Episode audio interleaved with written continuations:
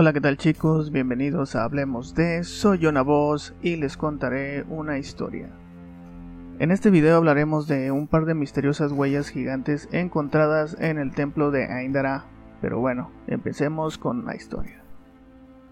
Existe un pequeño pueblo de la antigüedad llamado Aindara en el noreste de Alepo, en Siria. Afuera de la entrada de este templo hay un misterio increíble de la historia, un par de huellas gigantes. Hasta el día de hoy se desconoce quién las hizo y por qué fueron talladas de esa manera. Los mitos e historias antiguos representan continuamente las creencias de nuestros predecesores de que seres sobrehumanos de enorme estatura caminaron anteriormente sobre la Tierra. El templo de tiempos antiguos, o al menos lo que queda de él, atrajo originalmente la atención de los medios de comunicación en 1955 cuando un colosal león de basalto fue descubierto por casualidad en el sitio. El templo de la Edad de Hierro fue posteriormente excavado y estudiado precisamente entre 1980 y 1985 y ha sido comparado con el templo del rey Salomón en varias ocasiones. Según el Bible History Daily, las sorprendentes similitudes entre el templo de Aindara y el templo representado en la Biblia son bastante notables. Ambas estructuras se construyeron sobre plataformas artificiales masivas que se construyeron en los puntos más altos de sus respectivos pueblos. La arquitectura de los edificios sigue una estructura similar de tres partes, un pórtico de entrada sostenido por dos columnas, la sala del santuario principal, la sala del templo de Aindara se divide en una antecámara y la cámara principal, y luego detrás de un tabique un santuario elevado, conocido como el lugar santísimo una serie de salones y cámaras de varios pisos que servían para una variedad de propósitos los rodeaban en tres de sus lados a cada lado del edificio principal. Sin embargo, a pesar de que el templo de Aindara comparte muchas características con el templo del rey Salomón, es poco probable que sean la misma estructura. El templo de Aindara, según el excavador Ali Abu Asaf, fue construido alrededor del 1300 a.C. y duró 550 años, desde el 740 a.C. hasta el 1300 a.C.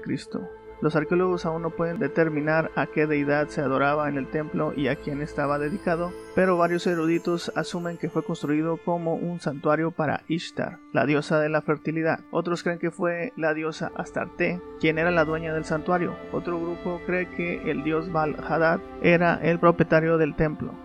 Algunos de los elementos estructurales del templo, incluidos los cimientos de piedra caliza y los bloques de basalto, se han conservado cuidadosamente a lo largo de los siglos. Numerosos relieves tallados artísticamente que representan leones, querubines y otras criaturas míticas adornan las paredes exteriores e interiores de la estructura. La entrada del templo de Aindara está protegida por un par de enormes huellas talladas que se encuentran en el umbral del templo, miden alrededor de un metro de largo y están orientadas hacia el interior del templo. Al templo de Aindara, como el templo de Salomón, se accedía por un patio pavimentado con losas. Sobre una de estas losas se había inscrito la huella izquierda que señalaba la entrada del dios al templo. En el umbral de la sella estaba grabada la huella derecha, lo que significa que el enorme dios solo tenía que dar dos pasos para entrar en el templo. El espacio entre las dos huellas individuales es de aproximadamente 9 metros. Una zancada de 9 metros sería apropiada para una persona o diosa de aproximadamente 20 metros de altura. El templo es lo suficientemente espacioso para que el dios entre y resida en él cómodamente. Los investigadores están desconcertados en cuanto o por qué fueron grabadas las huellas y qué función realizan. Algunos científicos han sugerido que se pueden construir huellas para evocar la presencia de los dioses, sirviendo como una forma de imagen icónica de la deidad. A pesar de que no se trata de un verdadero par de huellas gigantes, la talla es auténtica y muestra que nuestros antepasados estaban familiarizados y veían entidades de enorme tamaño. Todo el mundo sabe que Mesopotamia es conocida por ser la cuna de la civilización y la fuente de una de las leyendas mitológicas más grandes del mundo, por lo que es de esperar hallazgos extraños y desconcertantes como las huellas gigantes en la región. La mitología de los alrededores ciertamente sugiere una época en la que gigantes semidioses y dioses vagaban por la tierra dejando su huella.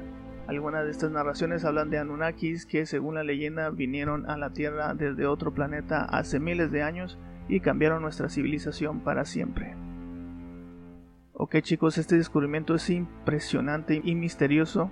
Dioses de casi 20 metros, seres vivos tan colosales, Esto ya lo hemos visto en, la epopeya de Gilgamesh, que también está un video, bueno, varios videos, una saga completa de esta gran historia, donde también se da a conocer que Gilgamesh es un gigante colosal. Y bueno, ver dioses de casi 20 metros, seres vivos tan grandes que los veíamos como deidades. Un templo construido quizás para un dios Anunnaki, puede ser que en historias de los mismos sumerios los plasmaban como seres humanoides gigantes y ayudaron al Homo sapiens a ser una civilización como la conocimos y como la conocemos hoy en día. Muchas son las teorías sobre estos temas y más sobre estos pueblos antiguos que algo debieron ver para poder comunicarlo a las sociedades, plasmarlo para que en un futuro la sociedad hoy en día lo pudiéramos tener este, como evidencia y que no hemos tomado en cuenta. Y bueno chicos, dejen sus teorías, yo me despido por hoy y no queda más que decirles que si les gustó el video denle like, compártanlo a personas que les pueda interesar y suscríbanse por favor, no cuesta nada y motivan a que siga subiendo videos con más datos impresionantes. Un saludo a todos y hasta la próxima.